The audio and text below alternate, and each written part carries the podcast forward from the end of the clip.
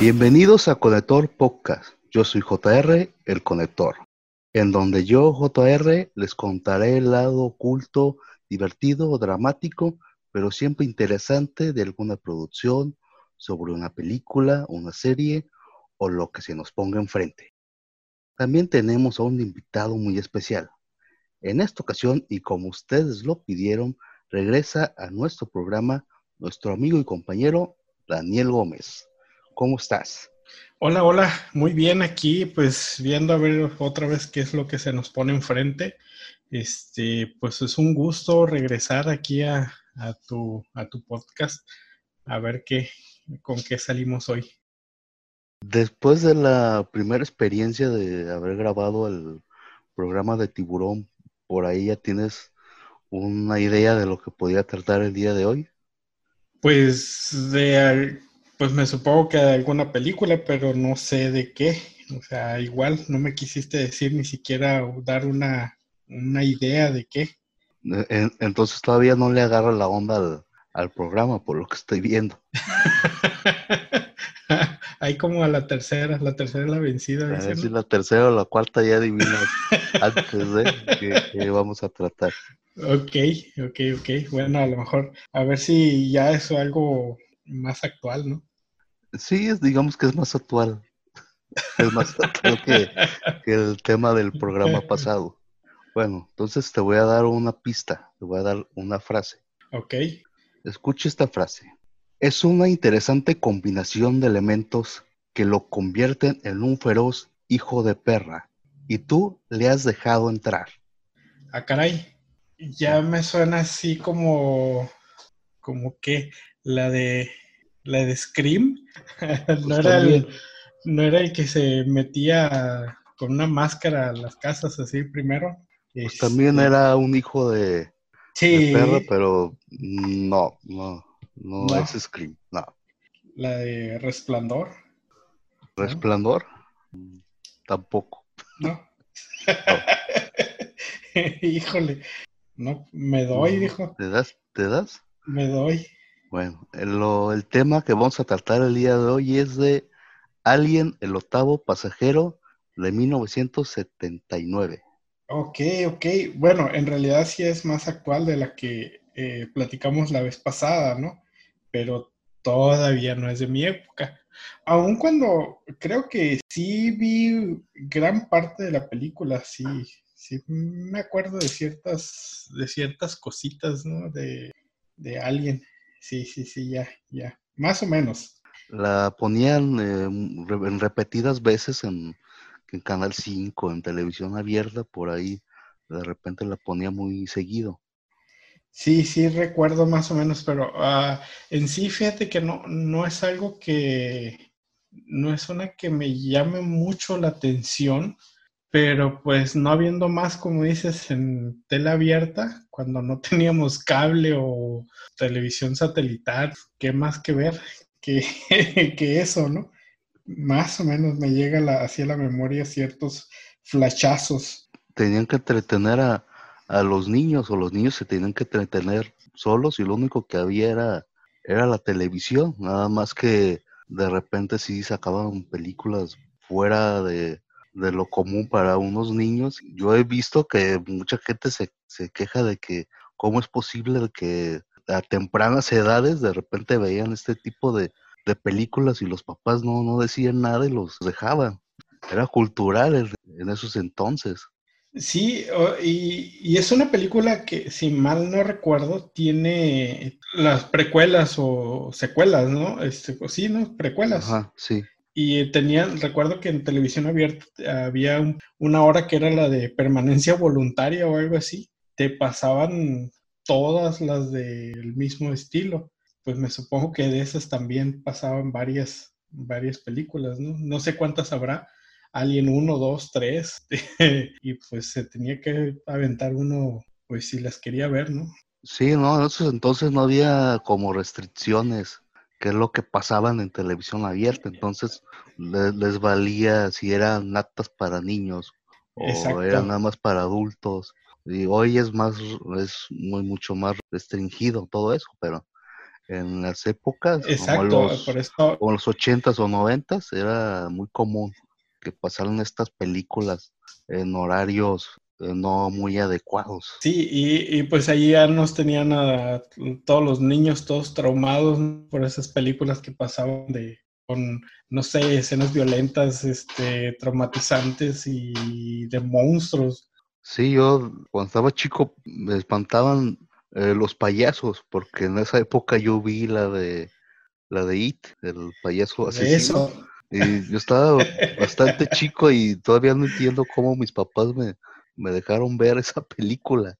O sea, no se daban cuenta o es algo muy, una época muy extraña.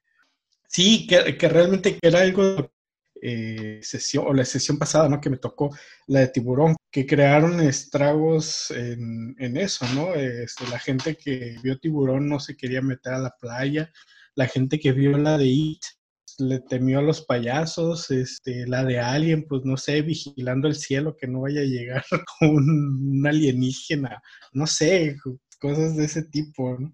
Ajá, sí, exactamente. Te voy a dar de lo, de lo que se trata la película para ver si, a ver, ahí si la recuerdas más o menos. Bueno, la película trata de la tripulación eh, de la nave espacial Nostromos. Ellos se despiertan para investigar una señal de un planeta que está cercano a ellos, que es una señal de auxilio. Entonces van a investigar y para ayudar uh, a la señal y ver quién está en problemas. Y lo que descubren en el planeta es de que no es una señal de auxilio, sino es una señal de advertencia. Y ahí es cuando se complican las cosas. Ok, pero en esta se dan cuenta ya hasta que, ya hasta que llegan al, al, planeta de que es una señal de auxilio. Bueno, esa parte no, no la recuerdo bien, ¿sabes? ¿Cómo fue que se dieron cuenta de que no era de auxilio y de tenían un traductor o algo así? Eh, entrando a la nave espacial, se empezaron a dar cuenta que lo que estaban transmitiendo no precisamente era un SOS, sino era de aléjense de aquí, váyanse, no, no se acerquen. Y ahí es donde, como ya estaban en, el, pues en esta nave, fue ya bastante tarde porque ya empezaron los problemas, empezar las cosas extrañas. Ah, ok, pero y en sí era también de una, una nave a, amiga, se pudiera decir. No, no, de hecho no. No se sabe si los mismos pasajeros de la nave dieron la señal o en realidad hubo alguien más antes que ellos que están transmitiendo esta señal. Este, eso es un misterio en la película. Nunca lo, nunca se sabe lo muy bien. revelaron. Nunca lo revelaron. Ah, ok, eso es como para dejar así a, a la imaginación de los seguidores. Ajá, para dar pie quizás a, a otras películas o para que los seguidores pudieran hacer sus propias conclusiones de lo que qué es lo que había pasado antes en ese planeta. Si había, si antes de ellos habían estado eh, otra tripulación ahí o qué, o qué había pasado en realidad en el planeta. Eh, bueno, el, la película Alien, el octavo pasajero, como ya te había dicho, es del 79.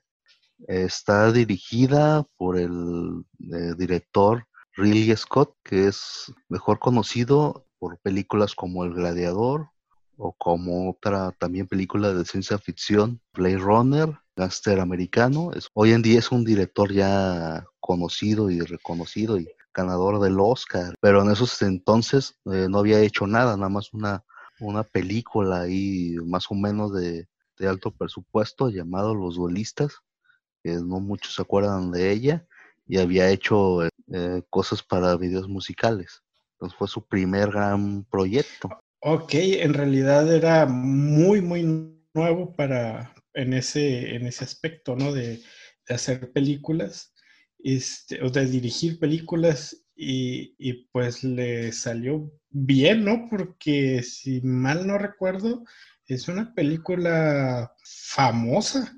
Sí, sí, es una franquicia muy conocida en la industria del, del cine, todo un icono. Y aparte, Ridley Scott en una entrevista dijo que él se le hacía raro que por qué lo habían escogido para, para hacerse cargo del, del proyecto si él no era alguien conocido eh, haciendo películas de ciencia ficción. Él como que no comprendía mucho eso. Pero después de aquí ya como que ya lo tomaron como un director de ciencia ficción y también hizo una de las joyas del cine de ciencia ficción llamada Blade Runner, que está, está como la mejor película de ciencia ficción de todos los tiempos prácticamente. Esa, esa fíjate que no, no recuerdo realmente cuál es Blade Runner. A lo mejor por la época, ¿no? De, en la que fue hecha. Y, este, recuerdo mucho más esta, la de Alien, por, por, la época, aun cuando creo es un poco más, más antigua, ¿no? Que Blade Runner. Sí, de hecho sí, Alien es más antigua que Blade Runner, es más de culto que la propia Alien, es una película de culto de ciencia ficción. Ok. Pero sí es cierto, ¿no? Muchos la, la, recuerdan. Sí. Es, muy raro que alguien la recuerde, al menos que seas muy... Muy, fanático. muy fanático hacia, hacia el género o hacia el cine, porque es una película histórica y de culto. Ah, ok. Y, y hablando específicamente de esta, de, de, la de Alien, para esa época es casi de las primeras que se hacen de, del espacio, ¿no? Porque bueno, pues mucho antes me supongo que se hacían, pero era donde colgaban los, los ovnis de, una caña y se veía el hilito y cosas así, ¿no?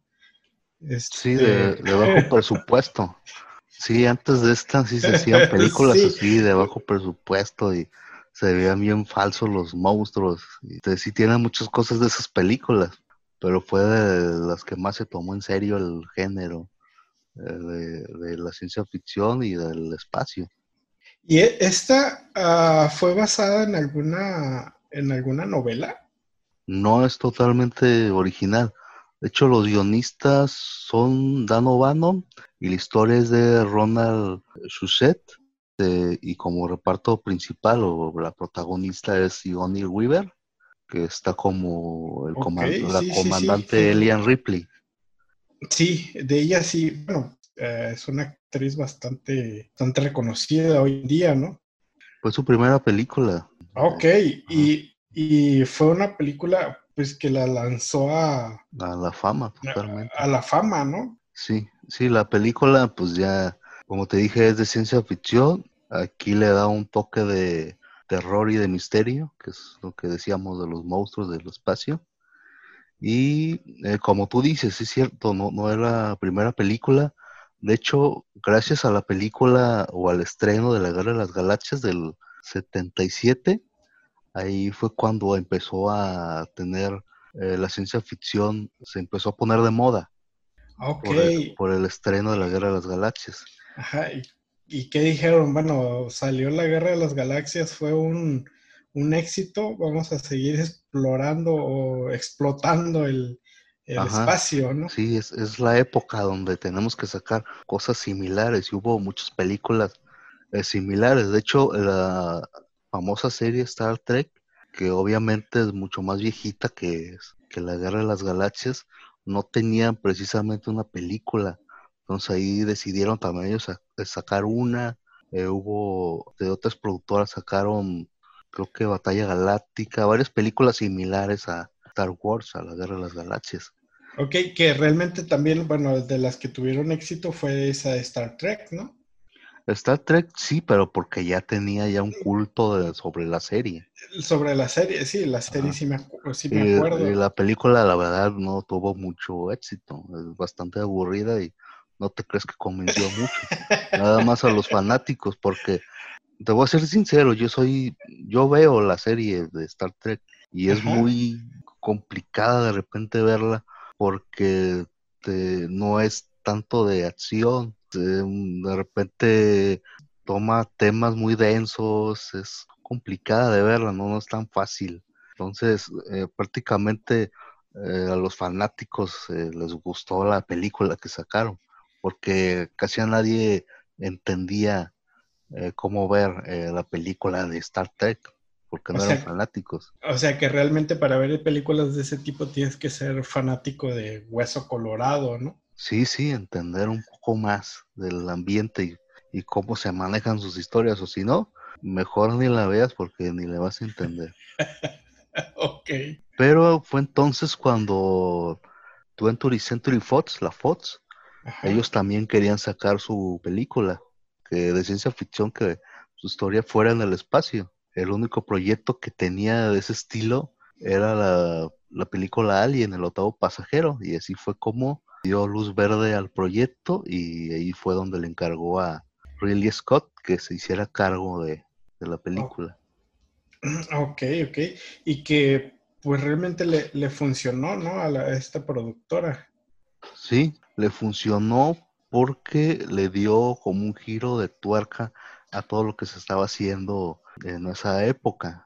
Nada que ver, ¿no? A lo que se estaba haciendo, como dices, ¿no? La guerra de las galaxias, que pues en sí era una guerra que pasaba en la galaxia, ¿no? Y esta es referente a los alienígenas, este, algún, algún monstruo que se aparece por ahí. Sí, es una película Guerra de las Galaxias es una película súper espectacular con la gran historia y los grandes personajes. Y aquí es todo lo contrario, es una historia más, más chica, de los escenarios y todo son como para dar la sensación de claustrofobia, es de terror, cosa que Star Wars no, no lo es. Es en cierta forma es totalmente diferente y eso fue lo que la, la llevó a hacer lo que hoy en día es como algo que también es conocida y reconocida en el ámbito del, cine de Hollywood. Exacto. Y de la historia del cine también.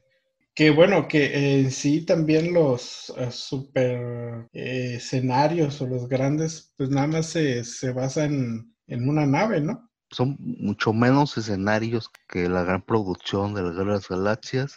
El estilo también es una cosa totalmente diferente también fue una cosa que también la gente no se esperaba ver en el, en el cine y fue lo que le llevó a ser lo exitosa que es hoy en día. Entonces te voy a mostrar 10 eh, curiosidades sobre esta legendaria película Alien, el octavo pasajero. ¿Estás, ¿Estás, preparado? Órale, ya estás. La curiosidad número uno. De pelota de playa a alienígena asesino. ¿Cómo, está eso de, una pelota de playa a sacar la forma de un alien? Bueno, antes de escribir el guion y la historia de, Alien, el guionista Dan O'Bannon había escrito, había hecho un libreto para un largometraje llamado Dark Stark, para también un director que hoy en día es muy conocido, que es John Carpenter. Esta película era de bajo presupuesto, era una película de, eh, de sátira sobre la película Odisea 2001 hecha por Kubrick. Ajá. No sé si lo ubiques, pero es, es como una parodia, una sátira. Sí. esta película. Este, entonces, en esta película se trata de que encuentran un monstruo, un alienígena, y lo vuelven su mascota. Pero lo que pasa, como te dije que era de bajo presupuesto, la famosa mascota alienígena que tienen estos protagonistas eh, era una pelota de playa con garritas. O sea, de todas las ideas que pudieron haber agarrado para simular una alienígena, no sé por qué de repente se les ocurrió que una pelota de playa iba a ser buena idea para simular una alienígena. Bueno, es que a lo mejor su presupuesto no llegaba para más, ¿no? Pero no tenían otras cosas que agarrar, o sea. ¿Por qué una pelota de playa? No sé, sí, o sea, se, me complica bastante ahorita imaginarme cómo armar de un alien. No sé ni siquiera qué le pondría. Pondrías un traje a un perro, no sé. que, a que, a lo mejor estaría mejor, ¿no? Y muévete como quieras, pero no sé, se me, sí se me complica es, imaginarme cómo, ¿qué le pondría a una pelota de playa para que se asemeje a un alien? Bueno, nunca he visto un alien, ¿no? Tampoco. no sé ni cómo son. Que se viera que es de otro planeta, que es fuera de, este mundo. Sí, pero realmente, pues, ¿qué le pondrías? No sé, pelo, garras, escamas, o qué? No, no tiene nada de eso, tiene nada más unas garritas chiquitas así. el único que tiene. Y si la quieres ver, ahí está, esta película está en YouTube, Dark Stack. Eh, te recomiendo que no la veas toda porque pues, no vale la pena verla toda, pero sí ver las escenas donde sale eh, la, pelota de playa. La pelota de playa. ok, la, la, veré. Pues esta película no tuvo mucho éxito, pero sí querían retomar como la idea principal, pero hacerla de un poco más seria la, la historia y ahí fue donde empezaron a, a pensar o ahí está la semillita de lo que ahora este, conocemos como Alien. Ahí empezó a germinar la idea. Salió de esa, de esa sátira eh, la idea de hacer un pelota de playa, salió de la idea de hacer un, monstruo este, para película. Bueno, que ahora sí que mejor imaginación, ¿no? Sí, Sí, que tenían imaginación, tenían imaginación, no, no hay duda. Eh, bueno, de hecho esto nos lleva a la segunda curiosidad. Ok. Que es alien hecho a licuadora. Alien hecho a licuadora. Ajá. Aquí vamos a hacer un ejercicio. En una licuadora vamos a meter varias películas. Metemos películas viejitas como La cosa de otro mundo, Planeta Prohibido, también, ¿por qué no? La de Odisea en el espacio, eh, Terror en el espacio, eh, le ponemos eh, toques quizá de la masacre de Texas o el Día de los Muertos Vivientes, ahí le ponemos unos toquecitos y al final tienes, se tienes como licuado Alien, el octavo pasajero. Entonces, es una, se pudiera decir que es una recopilación de varias películas. Digamos que sí, de hecho le, acusaron al guionista que si se había plagiado todas estas historias, que si se las había robado. Pero él dijo que, que él no le había robado a nadie, él dijo que le había robado a todos. Él aceptó que sí había robado. fue totalmente sincero. Agarré de todas e hice mi ah, película. Agarré de todas y hice mi película.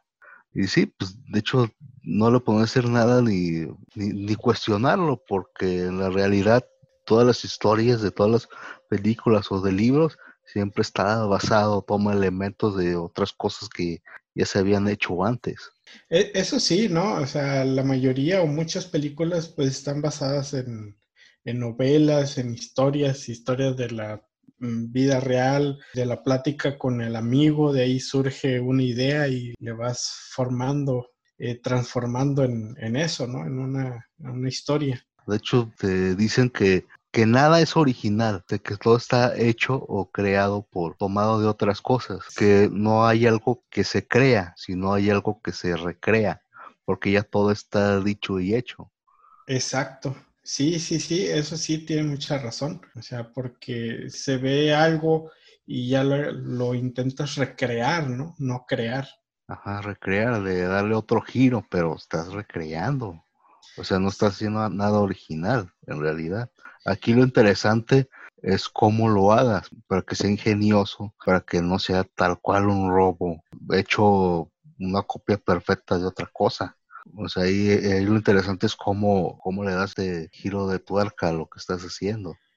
Ah, eso sí, y que tenga pues sentido la historia, ¿no? Y aparte, pues me supongo que haces las películas o hacen las películas con la idea de que sean un éxito. Tratas de agarrar cosas que tú piensas que va a funcionar al mostrarse la película, que va a funcionar para que el público las vea y la gente quiera ver tu, historia.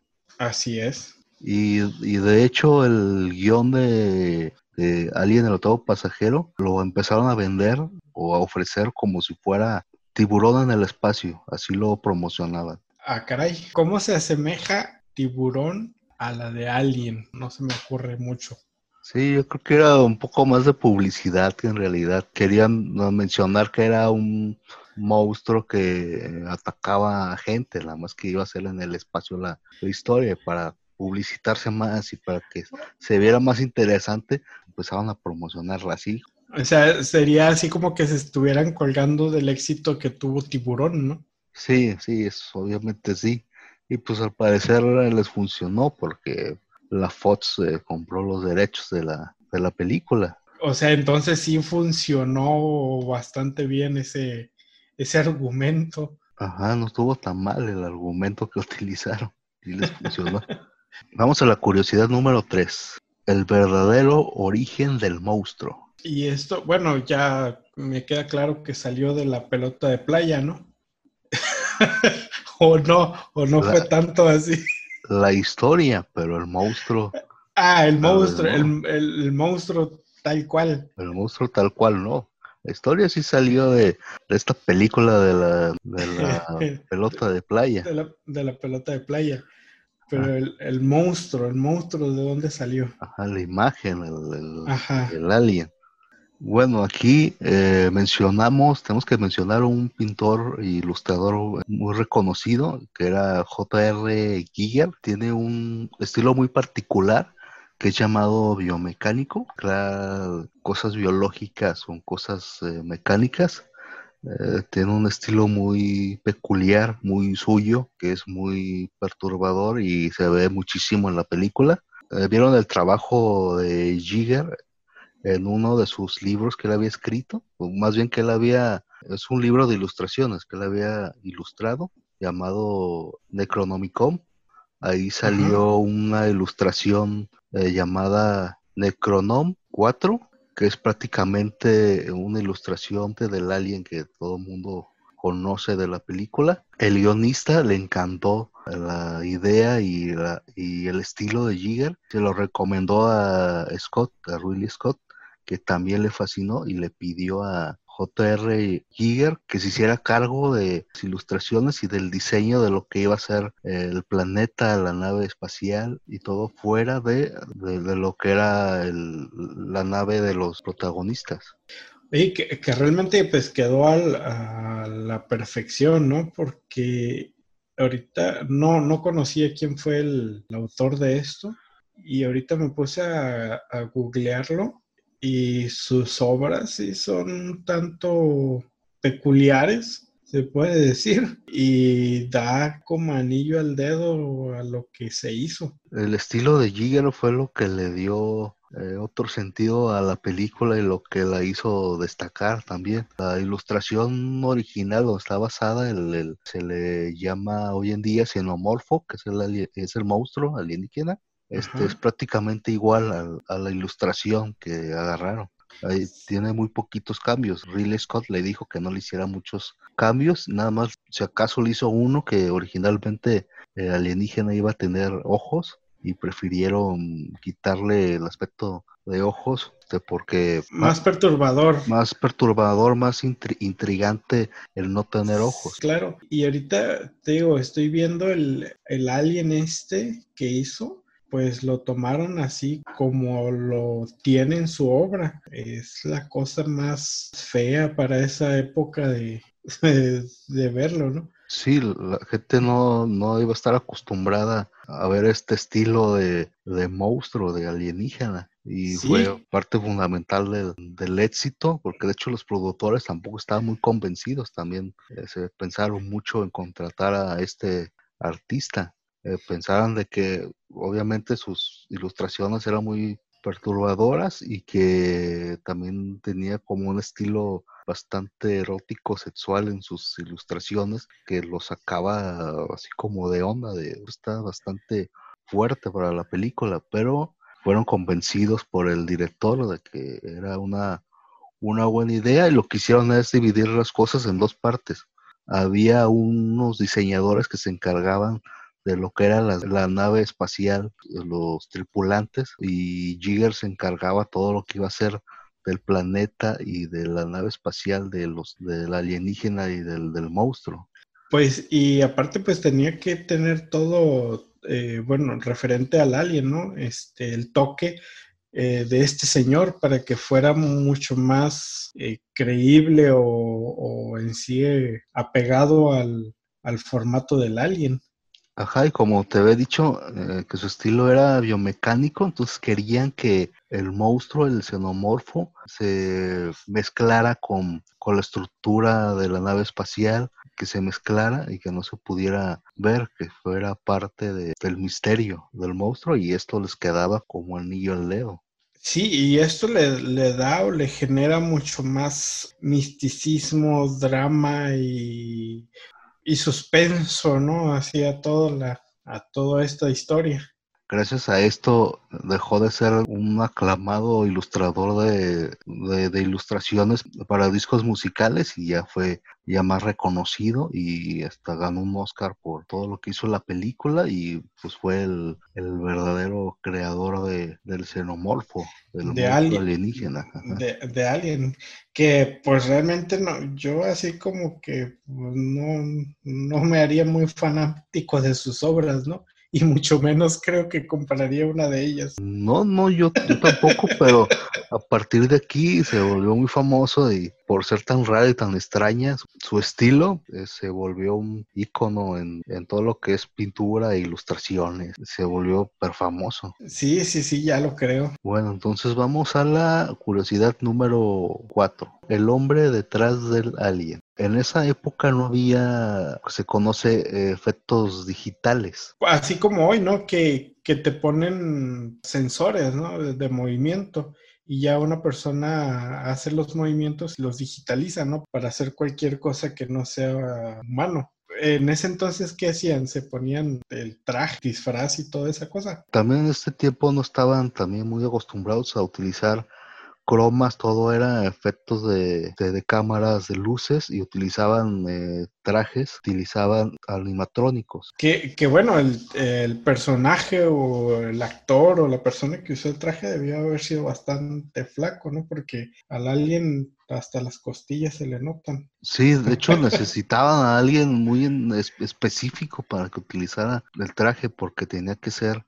eh, alguien muy alto y muy delgado pero aquí fue que en uno de, los directores de casting en un bar se encontró eh, un artista nigeriano de diseño gráfico, Podaji Vadejo. Medio curioso su nombre también, para nosotros, ¿no? Sí, pues sí era el nigeriano, yo creo que allá es más común ese nombre, ¿quién sabe? Sí, a lo mejor sí. Sí, era un hombre bastante alto, medía 2,18 de, de estatura y bastante delgado.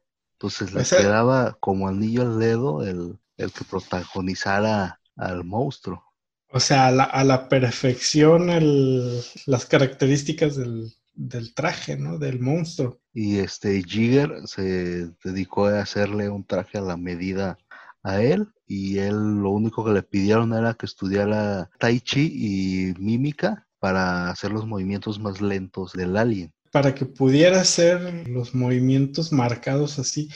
Pero bueno, es que no recuerdo cómo era el, eh, los, en sí el alien, eh, si era veloz o si nada más caminaba así muy, muy pausado. Cuando tocaba, pues era veloz, pero también la intención del director era no mostrar mucho del alien para que fuera esto del suspenso. Y aparte, este Badejo no fue el único que se puso un traje de, alienígena. También en algunas escenas más de riesgo, también unos dobles de riesgo tenían sus propios trajes, porque a pesar de que Badejo era perfecto, eh, no, no era todo, no era profesional.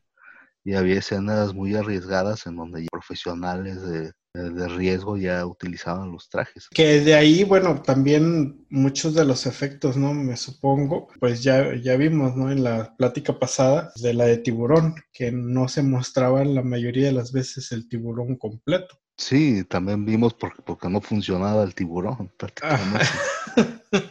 sí, y en esta, pues igual, ¿no?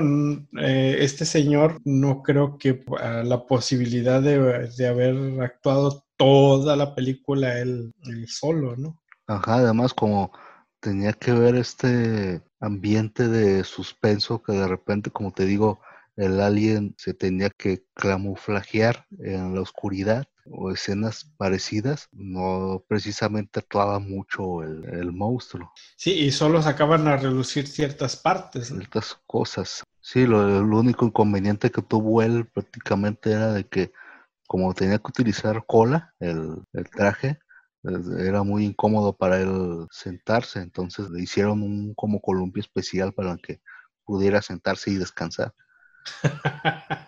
o bueno, le hubieran hecho una cola removible, ¿no? pues cuánto le costaría quitársela y ponérsela. Lo daría más. Eso sí. Bueno, la solución más práctica, ¿no? un columpio, sí. Pero también esto nos va a llevar a la quinta curiosidad. El alien también improvisa. Ajá, o sea, se salía del guion y se ponía a hacer otras cosas. Ajá, empezaba a hacer otras. empezaba a actuar normalmente ya.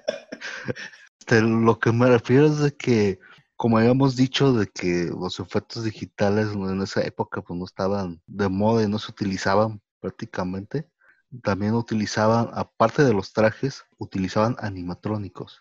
Estos animatrónicos prácticamente nada más eran de, la cabeza, porque si recuerdas, en el rostro de la cabeza del, alienígena se le movía de la boca y de la boca salía una protuberancia como una lengua. Que tenía oh, sí, sí, sí. La boca dentro de la boca. Ajá, esos pues obviamente los utilizaban como primer plano, ¿sí? para mostrar nada más esa parte del, alienígena. Que esa era, lo, lo, único que se movía de así de forma animatrónica, ¿no? Y para no tener problemas con funcionamiento de lo que iba a ser la boca, eh, ya que la forma de, de hecho de matar del alienígena es precisamente con esta lanceta, con esta lengua que le sale de la boca. Entonces necesitaban utilizar mucho lubricante eh, de agua para que no tuvieran problemas al accionar los mecanismos. Que no se quedara trabado. Quedara trabado, tuvieran problemas. Pero al estar haciendo eso, empezaron a ver de que también funcionaba o les daba la sensación de que este lubricante fuera como la baba del monstruo. Entonces eso no era, no estaba pensado en principio, se pudiera decir. No, original, eh, originalmente el, monstruo no, no babeaba, Sino fue ya hasta que se empezaron a lubricar la, el movimiento, se dieron cuenta que podía babear. Que podía babear y podía ser una buena idea para darle un poco más de asquerosidad al alien y verlo más dominante al alien, más feo, eh, con más asco al, sí, sí, claro, si no, pues un monstruo así pues se vería más, más noblezón, ¿no? Hasta más mecánico, hasta más chafa se podría hasta ver. Y hacer esto, pues les dio un poco más la sensación de ser algo más natural, más asqueroso también. Y, más asqueroso, sí, más realista. Más realista, exactamente. Bueno, entonces nos vamos a la curiosidad número 6. El héroe hecho mujer. Bueno, pues es que la que la actriz principal fue esta Sigourney Weaver, ¿no? Que es la que mata o hace todo el... La sobreviviente, de hecho, de, toda la historia. Esto hace que sea la héroe. La heroína. La heroína, pues sí, es la heroína. Eh, cosa que pues si mal no recuerdo, no había películas de ese tipo así, ¿no? No, de hecho fue la primera mujer que hicieron heroína en una película de este estilo. Cuando escribieron el guion, eh, O'Bannon había escrito el guion o había puesto a sus protagonistas nada más por sus apellidos y no les había dado tal cual un, sexo de que si fueran mujer o, o hombres. Y entonces ya los productores ahí empezaron ya a decidir qué onda, porque empezaron a hacer el casting y todo lo que conlleva. Y ahí un productor se le ocurrió que por qué no, también para darle como un giro de tuerca a las películas que estaban haciendo, hacer al protagonista mujer, hacer al, héroe una heroína. Y esto pues, le encantó al director. Y sí, como tú dices, fue la primera película donde donde se tiene una mujer heroína, una mujer empoderada, fuerte eh, en la historia, que sea la mera buena de, la película. Y en los en los castings habrían tomado en cuenta algún algún actor hombre. Eh, no, no, no, de hecho no. Desde un principio siempre pensaron que iba a ser mujer, entonces siempre buscaron a, a una mujer que interpretara este papel y de hecho hasta le llamaron a, Mary Streep, eh, le ofrecieron el papel principal, pero no, no lo aceptó. Ahí fue cuando le llamaron a Sigourney Weaver, que también era amiga de, de Mary Streep y del director. Eran, eran amigos ellos tres. Entonces le llamaron a Sigourney River, que, que, no tenía experiencia, la verdad, en cine, nada más en obras de, de Broadway, de teatro. ¿En teatro? Y así le dieron el papel y fue su primer protagónico en una, en una película. Y ahí, como también fue la primera heroína de este tipo de películas, pues la llevó a ser todo un ícono de la ciencia ficción y en el cine. ¿Quién sabe qué hubiera pasado si, si Meryl Streep se hubiera, se hubiera aceptado? Sí, yo creo que también te hubiera tenido la misma fama de, la que tuvo Sigourney River, yo creo que sí, porque también es un, una super actriz. Ah, sí, eso sí, e, ella ha sido una super, super actriz. Y si no interpretaba a Ripley, podía interpretar hasta el mismo alienígena, que también lo haría bastante bien. eso sí. Eh, Hasta Oscar lo hubieran dado si, si hubiera hecho al, al xenomorfo. Eso sí es cierto. Sí, eso no, no hay dudas de que es buena actriz. Cualquier cosa que haga, lo hace lo, bien. Lo hace bien. Bueno, esto nos lleva a la, a la curiosidad número 7. Desmayos, mareos, el verdadero terror de la afirmación. ¿Y eso a qué se debía? Bueno, al estar filmando la película hay unas escenas cuando llegan al planeta, están investigando que necesitan ponerse trajes espaciales para entrar al planeta. Pero estos trajes eran herméticos.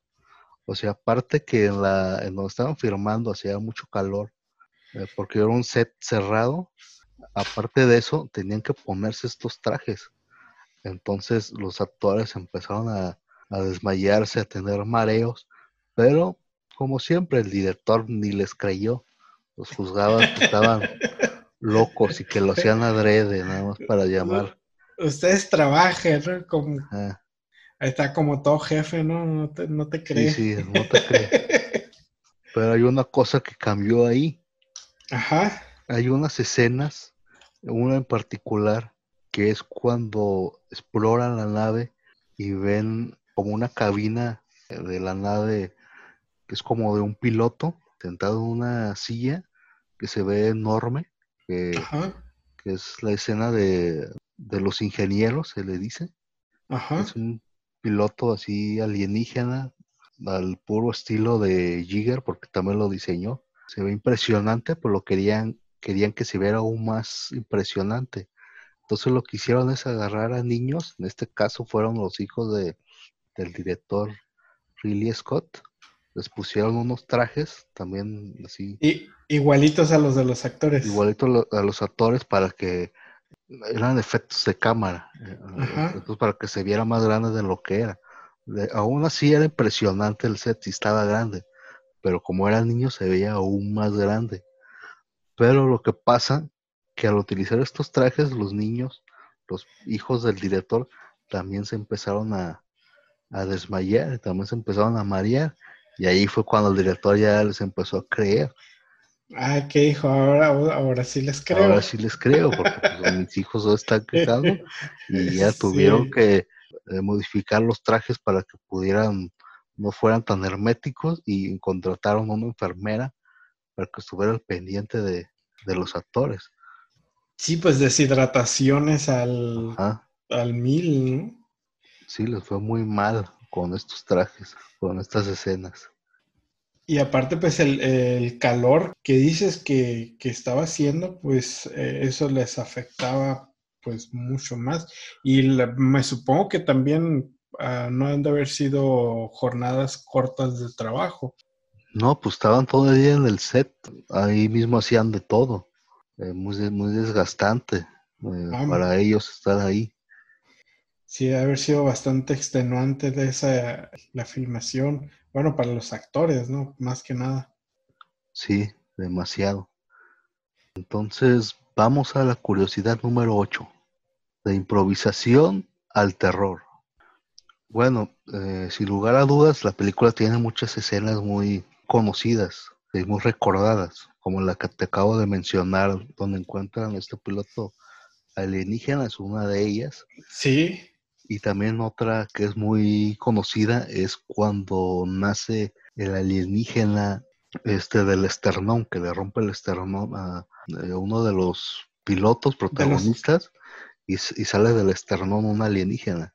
Oh, sí, sí, sí, sí, eh, que en sí se volvió bastante ah, reproducida, ¿no? Por muchas películas de, otra forma, ¿no? Como también se puede decir como, como dijiste hace rato, ¿no? Como tipo eh, sátiras o, o de ese tipo. Sí, pues fue tan, impactante la escena que se quedó en el, imaginario colectivo de, toda una generación y este, las demás películas también replicaron la misma escena.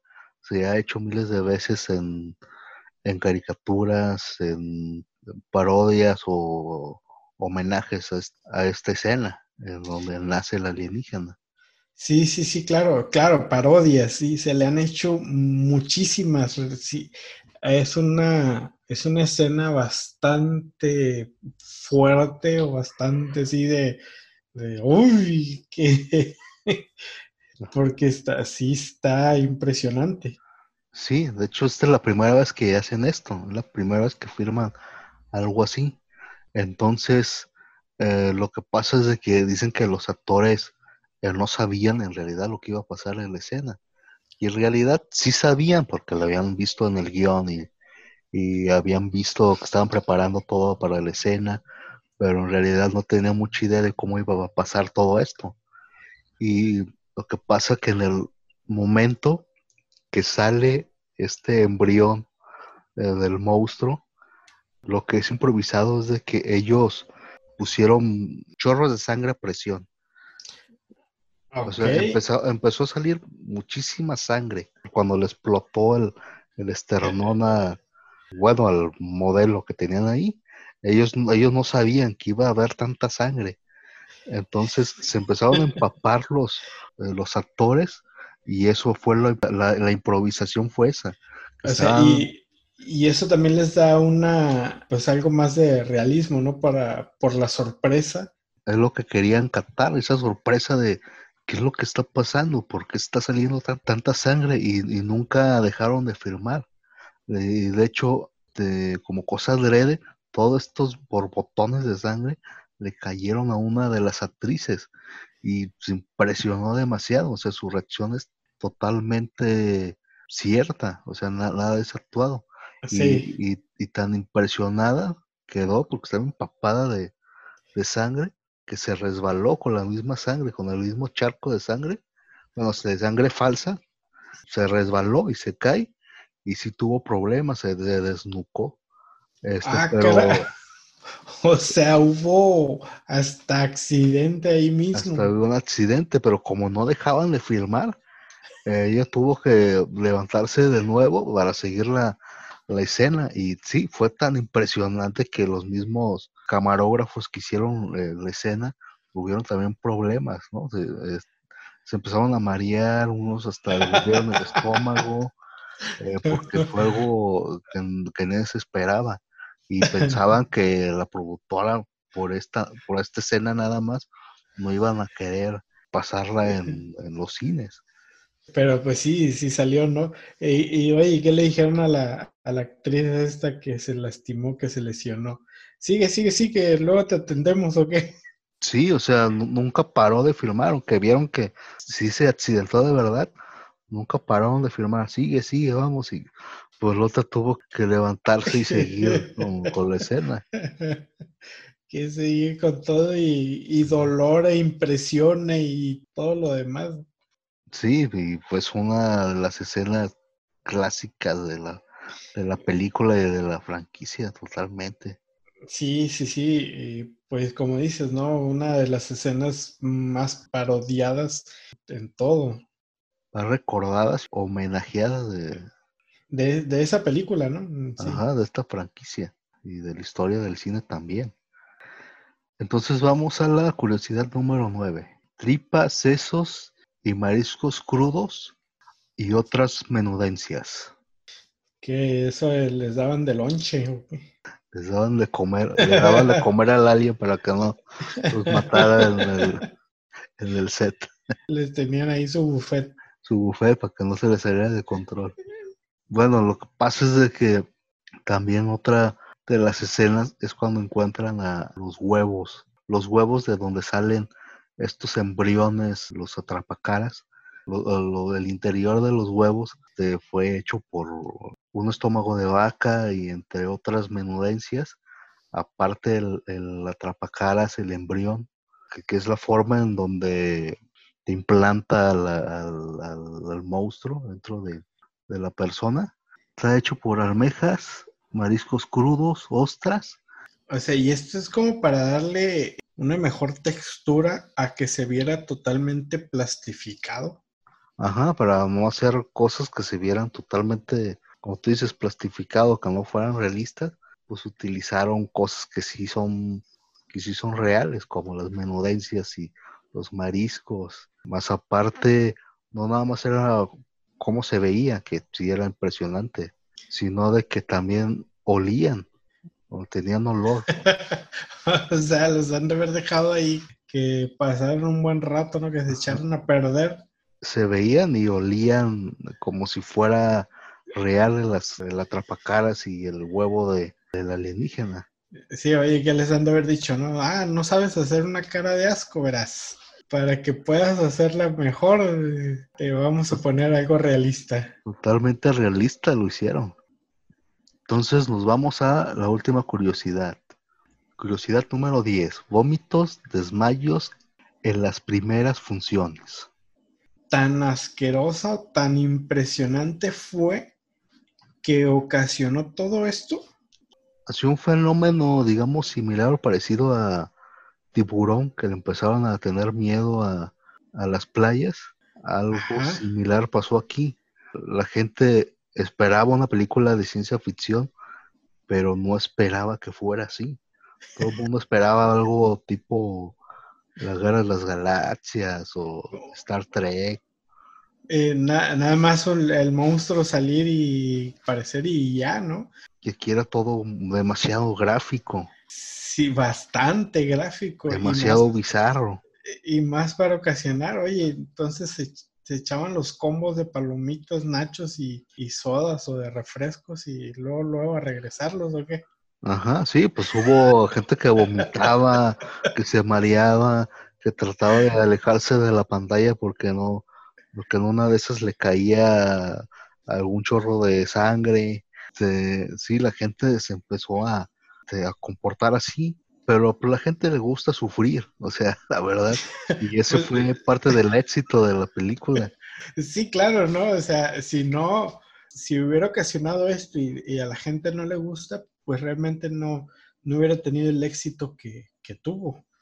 Sí, lo, que buscaban, en realidad lo, encontraron. O sea, lo que buscaban de dar estas sensaciones de, de terror, de asco, de algo, bizarro con o las ilustraciones o el estilo que le daba el ilustrador Jigger, lo supieron hacer muy bien, tanto así que la gente se volvió loca al ver la película todo un escándalo. Dicen que alguien hasta se rompió el, brazo por el desmayo que sufrió al ver una de, estas escenas. Tan fuerte o la impresión era tan fuerte que ocasionaba pues accidentes, ¿no? Sí, había una también muy gráfica que era cuando en, la película hay un droide, un androide, que es parte de la tripulación, y hay una escena donde lo decapitan así tal cual, eh, como gallina sin cabeza. Los chorros de... Los chorros, pero no eran chorros tal cual de sangre falsa, sino era una sangre droide falsa. O sea, porque era de color, eh, de color blanco. Blanquecina, ¿no? Salían corgotones de, del cuello, así de líquido blanco, y él caminando así como, como si nada, así como gallina sin cabeza. Y eh, ese tipo de escenas impresionó tanto que alguien hasta se rompió el, brazo. O sea que muy, muy pocas películas han logrado ese impacto. Los que lo hicieron por primera vez, las películas que le hicieron por primera vez, les pasó este impacto como Tiburón o como Alien o como también en su época El Exorcista, también me acuerdo que tuvo cosas oh, sí, de ese estilo. Las reacciones que, que, le hacen pasar a la gente. ¿eh? Ajá, hay muchas otras películas quisieron imitar a sucediera estos mismos fenómenos y ninguna lo logró. Cuando vamos a hacer algo parecido a lo, al, al pánico que hizo Tiburón, creo que ninguna logró el mismo pánico o el mismo pánico que el, del exorcista, creo que ninguna otra logró eso. Sí, y eso se deberá a, a los, porque pues no saben efectos. Eh, será mucho más impactante que a los efectos que se hacen ahora. Era más cuidado a las cosas. Sí ponía mucha atención a, a muchas cosas que hoy en día tal vez se dejan en fuera, como todo lo hacen en computadora. Aquí sí, aquí sí eran más perfeccionistas y como no tenían estos efectos, tenían que, que improvisar para que tal vez la ambientación les ayudara que se viera lo mejor posible, ¿no? que se vea lo mejor posible y no dar tanta prioridad a los efectos especiales que tal vez estaban Sí. en la película. Sí, porque me imagino, bueno, no sé, nunca he hecho una película ni nada, ni he estado donde hacen una, ¿no? Pero ah, me imagino que ahorita han de decir, ay, sí, grábalo y, de todos modos al rato lo quitamos o lo borramos o lo tapamos. Pero pues antes no era, no era tan fácil hacer eso. ¿no? Y como tal vez no podían el gran presupuesto para hacer un monstruo o una gran, un gran escenario, tenían que improvisar para simular el monstruo o de ser más ingeniosos en ese tipo de, de cosas y porque en la época se los demandaba también. Oh, sí, sí, sí, claro. Y eso les llevó a hacer pues las super películas que son. Sí, Sí, sí, tienen sí. sus errores y de repente esta película la ves y de repente sí sientes que es un, un señor con un traje y dices, así se ve medio, sí lo sientes. A ver, si te fijas bien y acostumbrado a ver las últimas películas que se hacen hoy en día, pues sí, de repente sí ya notas un poco más los detalles, pero no Ah, hay sin duda que están bien hechos y bien cuidadas y por algo lograron el impacto que, que lograron. Sí, sí, sí, pues a- hasta llegar a ese eh, momento, ¿no? De llevar a las personas de que desmayos, accidentes, vómitos y repulsión en sí pa- por ciertas cosas. Y como estas hubo otra, o hay otras curiosidades de la película, como por ejemplo, una de las curiosidades es de que rodaron en un cementerio de aviones. También otra curiosidad es de que el grupo de Who les prestó sus luces para hacer la escena donde encuentran los huevos. Pero no tiene ningún tema de, de, de Who, ¿no? No, no, no tiene ningún tema de, pero ocupaban luces para hacer esta escena y no tenían los elementos de cómo hacerla. Supieron que al lado de ellos estaban ensayando el grupo y ellos tenían buena iluminación o cosas que les podía ayudar y fue cuando se las pidieron prestadas y para hacer es- esta también famosa escena de la película de los huevos. Sí, y que dijeron, ¿no? Presta las luces, al rato te las devuelvo. Tuvieron de otra o, o quizás hasta se las rentaron, no sé. Sí, y fue, bueno, pues eso sí ha haber sido como casualidad, ¿no? De que estaba el grupo ahí y estaban Ajá. rodando ya esa parte de la película. Sí, de todos modos lo iban a solucionar, pero Sí, sí, claro. parte de la solución fue que les prestaran las luces el, el grupo. Pues ya, ya el grupo es parte de la película de cierta Ajá, forma, ¿no? en cierta forma es parte de ayudaron a hacer la película. Yo creo que en el momento ni siquiera sabían de qué película se trataba, después ya con el tiempo ya se dieron Sí. cuenta de qué era. Oye, y los habrán puesto en los créditos. No, porque no tiene nada, nada que ver con la historia ni nada más prestaron luces. O sea, Agrade- agradecemos al grupo de Who por, la, por las luces. un agradecimiento por lo menos. ¿no? Lamentablemente no están en los créditos. Eh, bueno, otra de las curiosidades es de que piel del alienígena iba a ser transparente, las primeras ideas, pero se descartó la idea, obviamente porque no podía cómo solucionar eso, las opciones no, no, les daba para hacer eso. Entonces prefirieron hacerla de eh, totalmente oscuro para que se pudiera camuflajear en la oscuridad de, la nave y descartaron lo de la piel transparente. O sea, querían que fuera, bueno, habían pensado hacerlo, hacerlo transparente. Este, pero bueno, a ver si mal no recuerdo, ¿no hay en alguna de las otras películas que hicieron de Alien, ¿No hay una donde, donde se le mira el cerebro? Donde la parte de la cabeza es transparente. No, No, en no. ninguna sale eso, pero esta idea ya lo utilizaron en, en otra película, la de Depredador. Ah, ok, sí, sí, sí. Sí, depre- el, el depredador sí era, sí se hacía invisible, ¿no? Ajá, ahí, ahí retomaron esta idea y es más conocida Depredador por tener esta peculiaridad que, que Alien. Alien Alien, tiene peculiaridad de Alien, es obviamente su sangre que es, que es ácido. O sea, pero para esto corroía Sí. todo. corroía todo, metales y todo. Y lo hicieron de tal manera para que no fuera tan fácil destruir al alien. O sea, ahí sangre el alien y empieza pues, a deshacer la nave. Y bueno, ya como hemos visto, también hubo secuelas y precuelas de esta película. Sí, pues fueron varias, ¿no? O sea, que yo me acuerde, pues nada más fue otras de, otra de Alien, fueron otras dos. Fueron otras tres. La primera secuela, como la segunda parte, digamos, de la que acabamos de ver, del, del original, es Alien el regreso del 86. Y esta fue hecha por el director James Cameron, que es el que ha hecho Terminator 1, 2, eh, Avatar, eh, Titanic. Es un hombre que sabe hacer grandes franquicias o grandes éxitos cinematográficos. De hecho, Titanic y Avatar, Titanic duró muchísimo tiempo como la más taquillera de todos los tiempos. Y fue re- reemplazada o fue Sustituida. sustituida por otra película que él también hizo, que fue Avatar, que Sí, también duró eh, muchos años como la número uno, como la más taquillera. Sí, o sea, es- este señor es eh, garantía de, Garantía de éxito. de éxito, ¿no? sabe leer muy bien qué es lo que la gente quiere, qué es lo que funciona.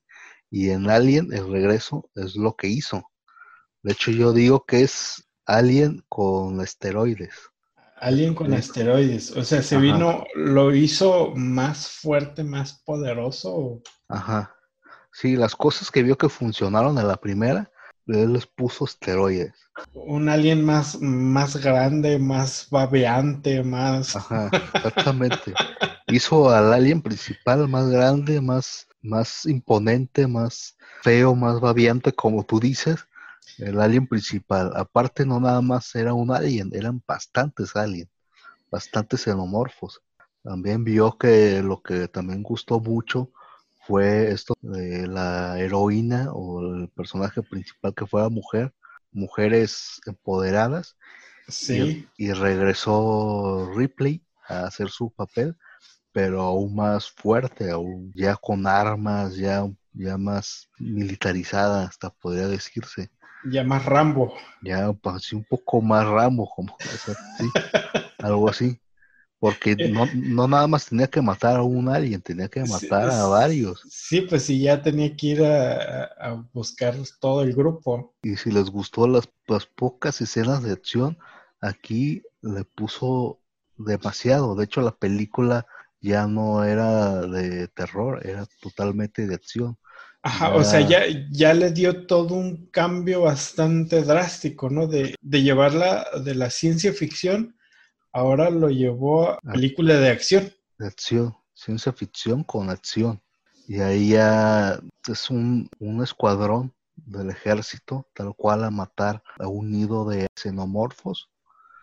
Es lo que se trata la película. Su asesor o asesora, Ripley, que es la única que se ha enfrentado a estos seres, a estos monstruos.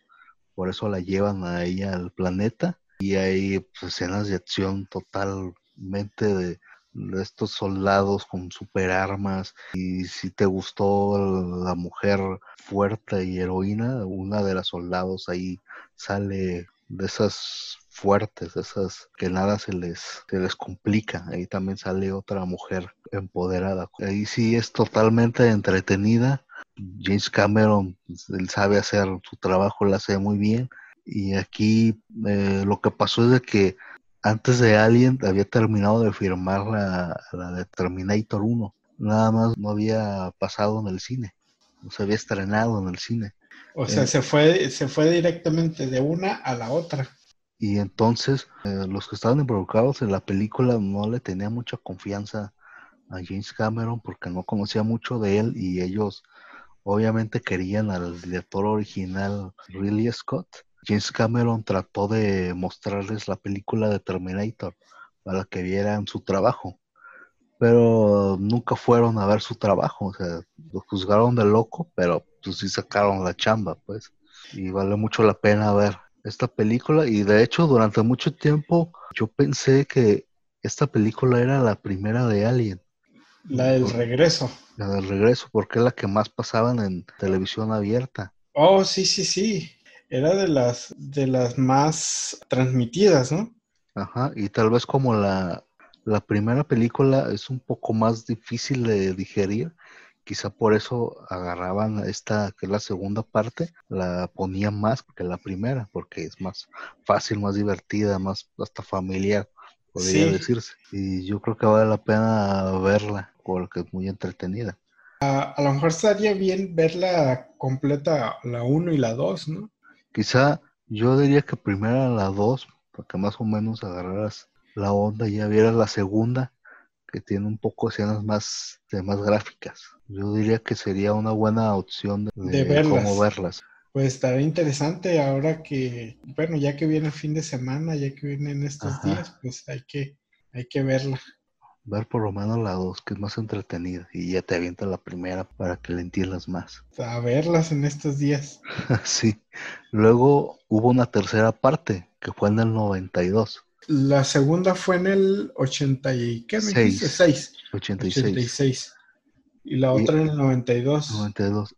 Ajá. También la del 86 todavía no seguían utilizando efectos digitales, pero la 92 ya empezaban a, a utilizar efectos digitales. Toda esta onda de efectos hechos a computadora y ahí empezaron ya todo esto. Sí, o sea, ya, ya era algo que se había estrenado, ¿no? Todos los efectos computarizados. Estaba de moda todo esto de Sí, efectos digitales. Fue en el 92 y fue, es hecha por David Fincher. David Fincher también es un reconocido director, también hasta de culto, podría decirse, que fue, eh, ha hecho, por ejemplo, hizo El Club de la Pelea o ha hecho Seven, la película de Seven. oh, sí, sí, sí, películas bastante buenas también. Bastante buenas, tiene un estilo bastante bueno y sus películas sí son muy buenas. Pero en este entonces era su primer proyecto, nada más había hecho cosas para grupos musicales y este era su gran proyecto, entonces no le tenía mucha fe. Y aparte, esta película, es- su filmación fue muy accidentada. Yo le digo que es como tipo tiburón, que tuvo muchos problemas con su producción. Y, a- aparte a lo mejor también por la, bueno, por la falta de experiencia, así como dices, ¿no? De, de que era su primer gran proyecto, porque pues ya era una época donde se podían valer de muchas opciones. Esta película, en primer lugar, se sale totalmente de la fórmula de la película, De la Este, historia original. original. ajá, de la fórmula. Aquí regresa Sigourney Weaver a ser, ser la protagonista, pero ya regresa como productora. Como productora, pues ya empieza a pedir más cosas de lo que ella quería en la película. Ya se puso más chiquiona entonces. Ajá, pues ya era una estrella, aquí ya, aquí era totalmente conocida. Sí, pues sí, ya, ya estaba en la fama total. súper conocida y aparte la historia original fue rehecha por muchas manos, fue tocada por muchos guionistas, la hacían, la volvían a hacer, le cambiaban, le ponían. De hecho, el mismo David Fincher cuando lo estaba firmando, ahí mismo re- reescribía escenas. Los actores no sabían si en, en algún momento de repente los iba a matar o si al día, si- o si al día siguiente iban a regresar a firmar, eh, no sabían nada. O sea, que, que realmente cuando se hace eso, o cuando pasa eso, por lo general, es un caos, ¿no? Porque ellos les dan un guion y este se los cambia, pues pues, aquí le hago caso al que me diste o al que, al que me estás dando. ¿Cuál es el oficial? ¿Cuál es el oficial? ¿Cuáles son tus cambios? Bueno, aquí la historia ya no es en, un, en una nave espacial, aquí es un planeta tipo cárcel o es como una cárcel y los que están en este planeta encarcelados empiezan como a tener un culto, como a tener como una religión donde están ellos encarcelados y ahí es cuando llega la primera mujer durante mucho tiempo que fue Ripley por un accidente, ahí cae su nave, no viene sola, sino viene con todo y el alienígena. Entonces el, planeta este eh, no era ni siquiera la Tierra, era otro, planeta así extraño. Y estaban encarcelados. Era un planeta que lo utilizaban como cárcel. Ah, ok, ok. Ahí mandaban a todos los delincuentes. Ajá. Y pero también prácticamente estaban solos, eran obreros. Y ellos al final se volvieron tipo monjes, porque ellos ah. decidieron estar ahí y decidieron formar una secta, una religión adentro de la, de la cárcel. Y llega Ripley ahí y les hace todo lo que ellos conocían como su vida diaria. Se les va a cambiar todo el panorama. Aquí lo malo es de que como eran los principios de los efectos digitales, de hecho se ve bastante mal los efectos digitales y, al ver los xenomorfos sí te, sí te sacan del ambiente que tratan de hacer. Sigourney Weaver también pidió que para regresar a firmar otra película de Alien, ella pidió ser productora, que no se utilizara armas, no, no tener escenas con armas. También pidió tener algún tipo de relación con el alienígena y también eh, morir a la película, cosa que se le cumplió Sí, o sea, como ya era la, la, super, la superactriz, todas las exigencias que trajo se las cumplieron. No eran también exigencias muy rimbombantes también, no eran tanto así. Sí, y pero aparte, bueno, uh, que eran exigencias que a lo mejor ya estaban fuera de, de la historia, ¿no? Porque, bueno, uh, en sí, ¿cómo, ¿cómo sería o cómo ubicarías tú a a una persona comandante que en una película anterior hizo la, guerra, ¿no? En el planeta de los aliens. Ajá, en una película anterior era con muchas armas, súper fuerte, y aquí era, aquí quería todo lo contrario, ¿no? Y, aquí nada, ajá, bueno, al menos ella, ¿no? No tocar ningún arma, pero ¿cómo lo lleva a, a eso? Pues el mismo guion se lo ponía, porque eran eran delincuentes los que estaban ahí y no tenían ninguna arma en la prisión. Ajá. Eso ah, ayudó a, lo, de las armas. Sí, sí, sí. Ahí sí se lo pudieron cumplir. Lo de tener relaciones con el alien también se lo cumplieron. Porque bueno, sería un spoiler, pero, pero pues ya pasó mucho tiempo. Al momento hay una teoría de que todo lo que pasa con los aliens es una eh, metáfora de una violación. O sea, este atrapacaras que se te pone la cara y te mete como un embrión, prácticamente es una violación, eh, pues un orificio tuyo, ¿no? No precisamente tiene que ser el, tu órgano sexual, sino la misma boca es un es una violación hacia tu cuerpo. Sí, sí, sí. está toda esta teoría del alien y entonces en, la película pasa esto. El replay fue atacada por el alien, por el monstruo. Entonces prácticamente sí tuvo su, relación con el alienígena. Un momento fuerte con el alienígena. El momento que pidió. Ajá, se le cumplió tal cual. Fuera de ahí, o aparte de todo eso, es de donde empiezan a salir todas esas teorías, ¿no? Empieza la gente a decir, ay, este, esto, lo empiezan a relacionar. Teorías sobre que es una metáfora de una violación. Sí, bueno, que, en realidad no sé si el, los escritores, el director y, todos ellos quisieron dar, dar esa idea principal. Al parecer sí tenían tan clara la idea, pero sí, sí tenían, tal vez querían dar a, a mostrar algo sutil sobre esto. Es muy común en, en películas que hagan este tipo de, cosas, de darle significados. Sí, sí, claro. Y de ahí eso es lo que aviva más las, las teorías, ¿no? De, de todos, sobre todo de los super fanáticos. Si ves eh, videos sobre esto, vas a encontrar muchísimos del el significado, hay muchísimos videos que tienen esta, esta teoría de la, de la violación. Que realmente, bueno, a mí, no sé, me cuesta mucho trabajo ver, ver las relaciones, ¿no? Ah, Eh, o- o o rela- relacionarla. re- relacionarla con algo, ¿no? Porque al menos yo veo las películas así, tal cual como una película, no, no me pongo a, a a verle- analizarla. a analizarlas ni a verles el trasfondo que quiso explicar o expresar el, el director o el escritor o todo mundo, ¿no? Cuando una película y empiezas a analizarla, o quizá no fue tan buena como uno piensa, Sí. se tiene que disfrutar y se tiene que entender pues bien. Verla como película, ¿no? Tal. Al, al menos que estés consciente de, de, lo que vas a ver o del director, de lo que es su, su estilo. del estilo de cada uno, ¿no? De Ajá. los directores. O, realmente que te explique lo- qué es lo que quiso expresar. Bueno, entonces yo te digo que se le cumplieron, porque también al final de la película, como spoiler, te muere eh, Ripley. Y, pero murió a manos del, bueno, ahora otra vez, ¿no? Y a lo mejor ya nos cuentas la historia, pero murió por el alien o por otra cosa. Murió porque se dio cuenta que fue violada y tiene un alienígena adentro. Ah. Ahí está. Ahí está, ahí. Ahí te lo dejo de tarea. ok. Bueno, bueno, pero de todos modos la- las voy a ver, ¿no?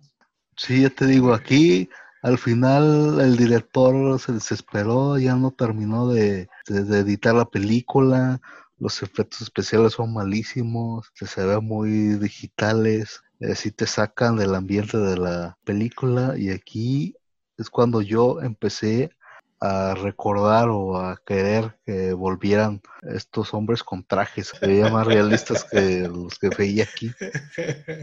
que los hechos por efectos especiales, efectos visuales ya de computarizados. Y de plano, nada más por ver esos efectos tan malos, vale la pena ver la película. Que era de lo que eh, estábamos hablando hace rato, ¿no? Que se cuidaba mucho más la elaboración artesanal, se pudiera decir. Ajá, hacen los Que- detalles. Eh, los detalles mucho más cuidados que en una elaboración así digitalizada. Sin taparle nada, así tal cual el, el ser digital, ni siquiera estaban bien cuidados. Súper malos. Sí, y, y a eso súmale que pues se reescribía la historia y todo eso, ¿no? Aparte de los problemas de producción que tuvieron, de los efectos malos, fue un bajón para la franquicia de Alien. Pero a pesar de eso, no fue tan mala como ellos pensaban, porque vino después otra película en el 97, que fue Ah, llamada Alien la Resurrección. Creo que esa es la que, bueno, en sí tampoco la he visto, ¿no? Te digo que no es, soy súper fanático de ese tipo de películas, pero sí, sí me acuerdo de esa que fue muy, muy sonada o muy esperada. Sí, porque es la más, em, digamos que la más reciente, era el 97. Todo el mundo esperaba ver otra película de Alien, de la franquicia. Y esta película fue hecha por Jean-Pierre Jeunet. Una de sus películas conocidas es la de Amelie. Sí, sí la he visto. Esa fue muy mencionada y muy conocida. También ha hecho otras. Tiene una muy buena, la neta, que esa sí súper la recomiendo, que se llama Delicatese. Es un, Delicatese. ajá, es un peliculón. Vale mucho la pena ver esa. En lugar de ver la Alien Res- Resurrección, mejor vean la de Delicatese del mismo director. La verdad es mucho mejor que la de Alien. Eh, Bueno, eh, ya de ahí se brincan. Se puede ver la, la primera, la segunda y de ahí ya se brincan a la delicatese. Ajá, sí, en lugar de ver esta de Alien Resurrección. Pero si son fanáticos de la franquicia, pues vean Resurrección. Nada más veanla bajo su propio riesgo. Es la película más bizarra de Alien de toda la franquicia. Aquí sí se volaron la barda totalmente. Regresan a la, a la base o al formato principal que habían puesto la, la franquicia. en el espacio, una nave espacial, de que el, monstruo va matando uno por uno a los tripulantes y, todo lo que es la, la, fórmula. Aquí sí los cumple, pero aquí se van a super extremos. Se van como hacia la primera otra vez, hacia la primera película. Hacia la primera, pero podría decirse si la segunda, la que la que fue hecha en el, en el 86 de James Cameron. Yo ves que te había dicho que era con esteroides. Sí. Esta también es con esteroides, pero esta agarró todos los elementos que no agarró James Cameron. Todo lo contrario de James Cameron. Si la primera era grotesca, aquí es súper más grotesca. Es mucho más. Si la primera tenía escenas bizarras, aquí es súper más bizarro. Las cosas malas o las cosas perturbadoras de la primera, aquí las hizo al doble, con esteroides. Se hizo una película visualmente perturbadora. Sí, se hizo más escatológica, más perturbadora. Regresa y le cumplen sus tres este, caprichos. Sus tres caprichos, que era no armas, no utiliza armas Igual, que el, igual que la anterior. Ajá, prácticamente ella es la arma, se convierte en un arma viviente. También la que tener relaciones con el alien, también las tuvo. O sea, ella le gustó. Y unas escenas bastante explícitas teniendo tal cual relaciones con el alien. De hecho, estas escenas que hizo fueron tan fuertes para los productores y hasta el mismo director que quisieron quitarlas porque se les hacía bastante fuertes. Que tuviera relaciones con un alienígena y así como, ¿qué está pasando aquí? Pero Sigourney River amenazó que si quitaban esas escenas se iba a salir del proyecto y ya no iba a hacer la, la promoción de la película. Las tuvieron que dejar. o sea, ya, ya fue así como muy fantasioso para, para ella entonces también. Sí, una relación bastante extraña con la franquicia. Sí, si la quieres ver, tienes que estar consciente de lo que vas a ver y de que quizás no vas a dormir bien esa noche y quizás se te va a grabar dos o tres escenas que sí te van a perturbar por un buen rato.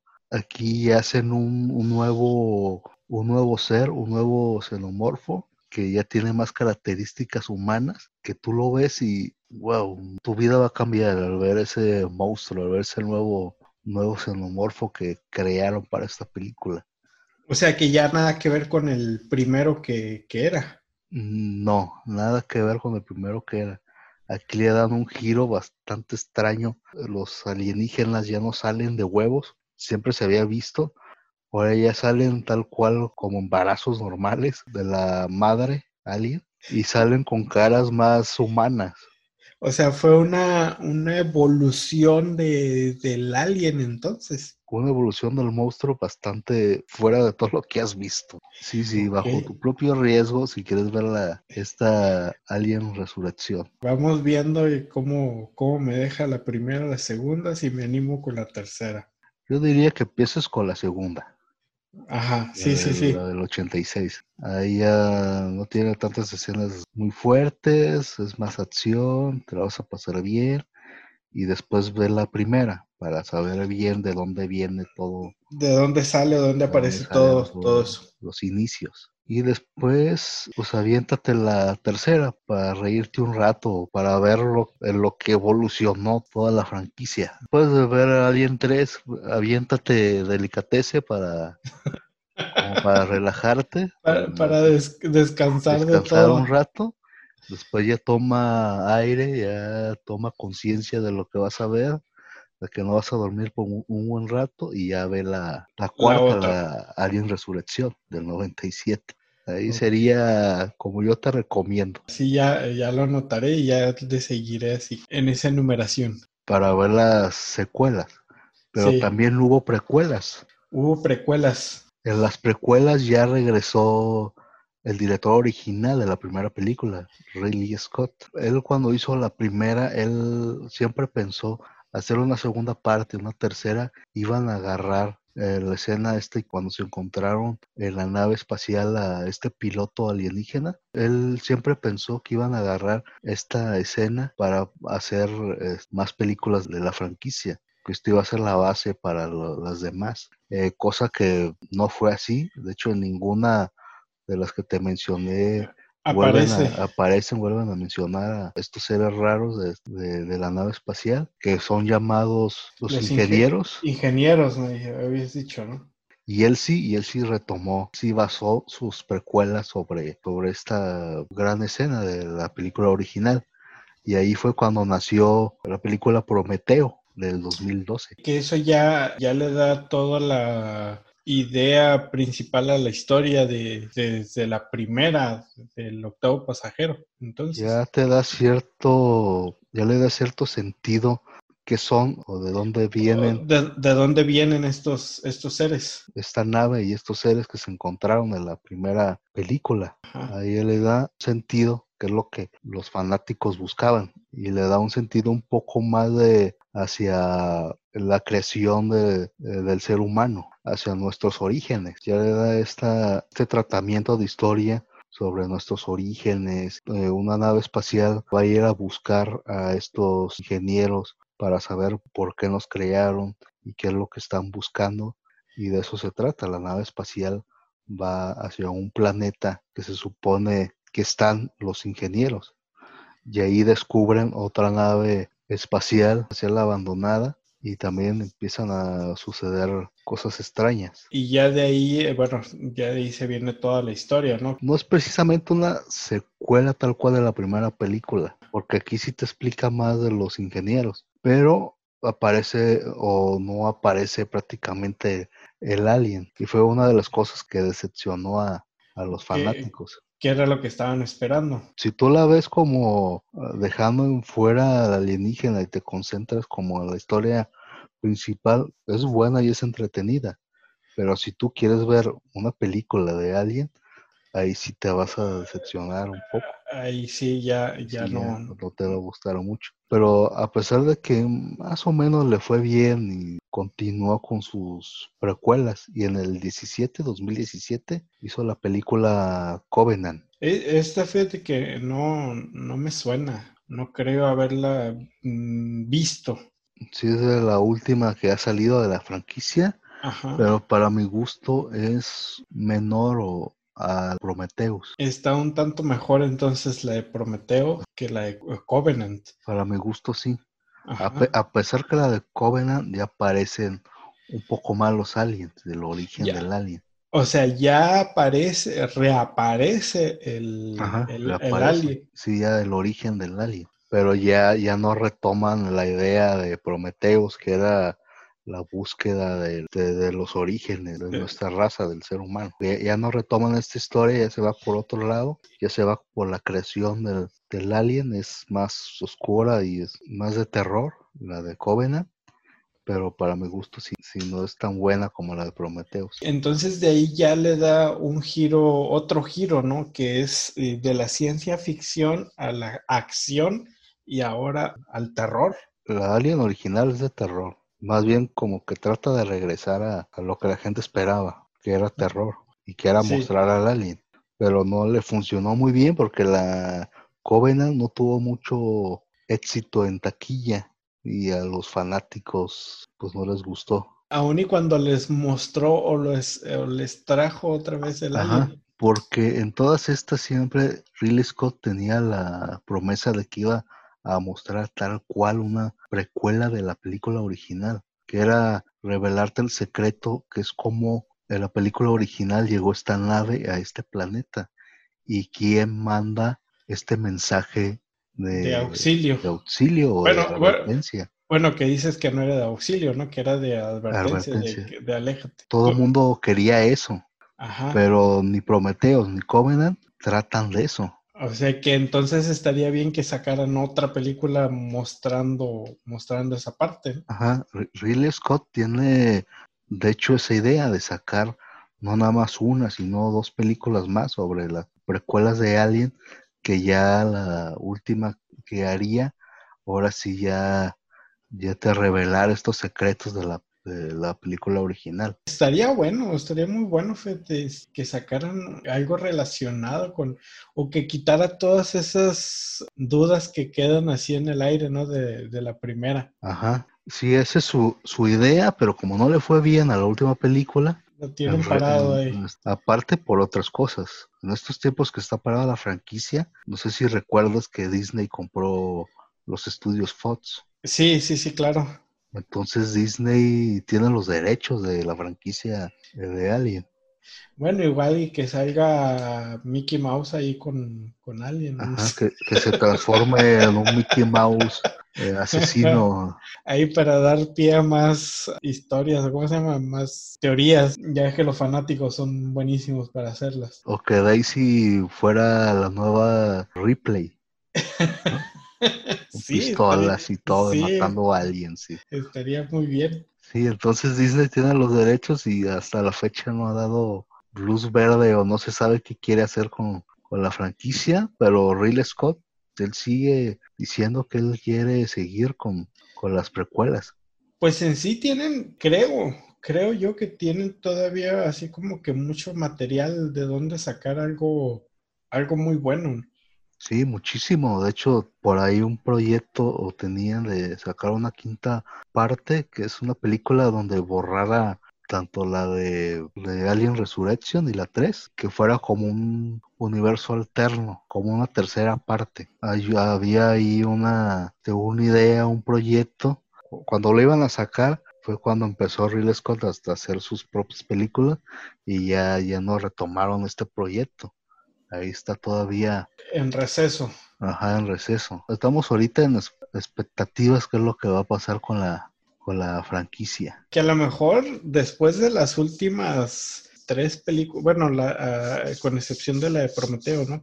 Las últimas tres películas malitas, yo creo que eh, para reivindicarse con los fanáticos, la deberían de hacer. Sí vale la pena eh, que retome sus precuelas, el director Ridley Scott. Yo creo que sí, a mí sí me gustaría ver más. Sí, sí, Eh. sí, claro. Ahí sí también me la, me la viento esa, la que sigue, la que sigue. Yo te recomiendo que veas la de Prometheus antes de ver eh, Alien 3 y la de Resurrección. Ve Alien 2 de Cameron, ve Alien 1, eh, la original. Prometeo, Después, en tercer lugar, Prometheus. Y Prometheus. después ya ves la... La que quieras. ahí ya, ahí ya lo que tú quieras. Y al final ya, ya que tengas callo, ya ves Resurrección. Ahí está es mi recomendación. Eh, muchas están en YouTube. Ahí las puedes Oh. encontrar. Eh, ya sea, hay, hay unas que las tienes que, que comprar o rentar. Y otras que vienen libres. que ya están gratis. Ah, Ajá, por ahí vienen... no sé si todas, pero creo que algunas sí están ahí. Y en otras plataformas como, es, como Netflix o Prime. Creo que en la Prime están las últimas, Prometheus y Covenant, pero las tienes que rentar Ah, o comprar. Si puedes encontrarlas por ahí, si le buscas bien, sí. Bueno, la primera, la, la que vimos el día de hoy, de Alien, el octavo pasajero, en un inicio costó o tenía un presupuesto de 4 millones de dólares. Después, al saber que Ridley Scott iba a ser el, el encargado del proyecto, se les aumentó a 8 millones de dólares y al final de, de la película el costo total fue de 11 millones de dólares.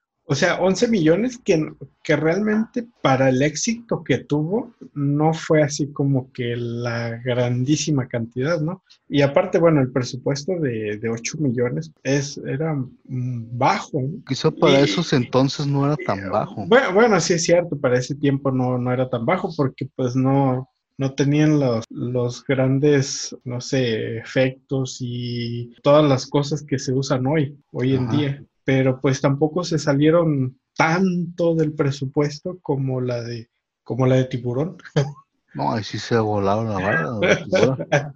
de hecho, fíjate que eran tan diferentes los tiempos que la, la original costó 11 millones y a esta Sigourney Reader para hacer la de la película de la resurrección, Alien Resurrección del 97, fue lo que le pagaron para hacer la película, 11 Los millones. 11, 11 millones. Sí, pues ahí ya, bueno, ya lo, se gastan un poco más y Sí, la original recaudó unos 105 millones de dólares, que fue un éxito en taquilla.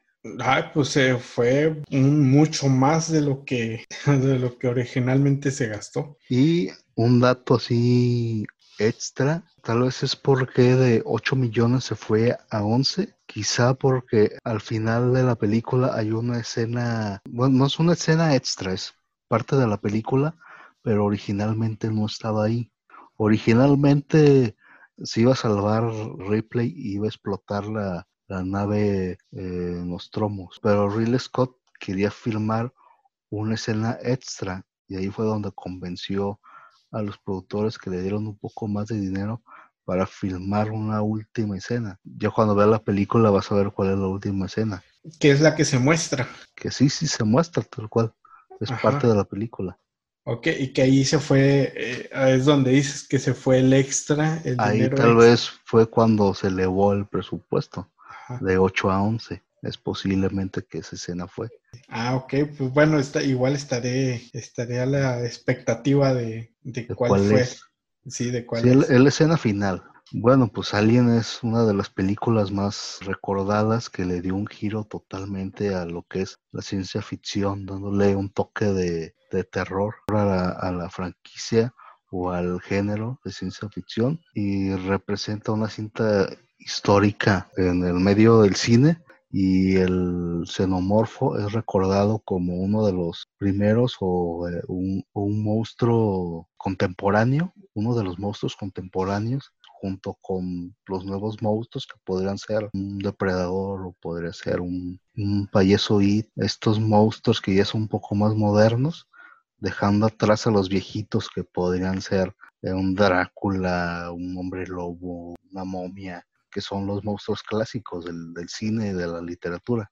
El xenomorfo ya va siendo un monstruo actual, un monstruo más contemporáneo. Y bueno, que es, es donde dices, ¿no? Que eh, este, de, a partir de ahí es donde empiezan ya a romper ciertos esquemas ¿no? que se venían manejando. El formato de la película fue replicado por muchas otras películas que trataron de simular el éxito de la original y obviamente ninguna pudo.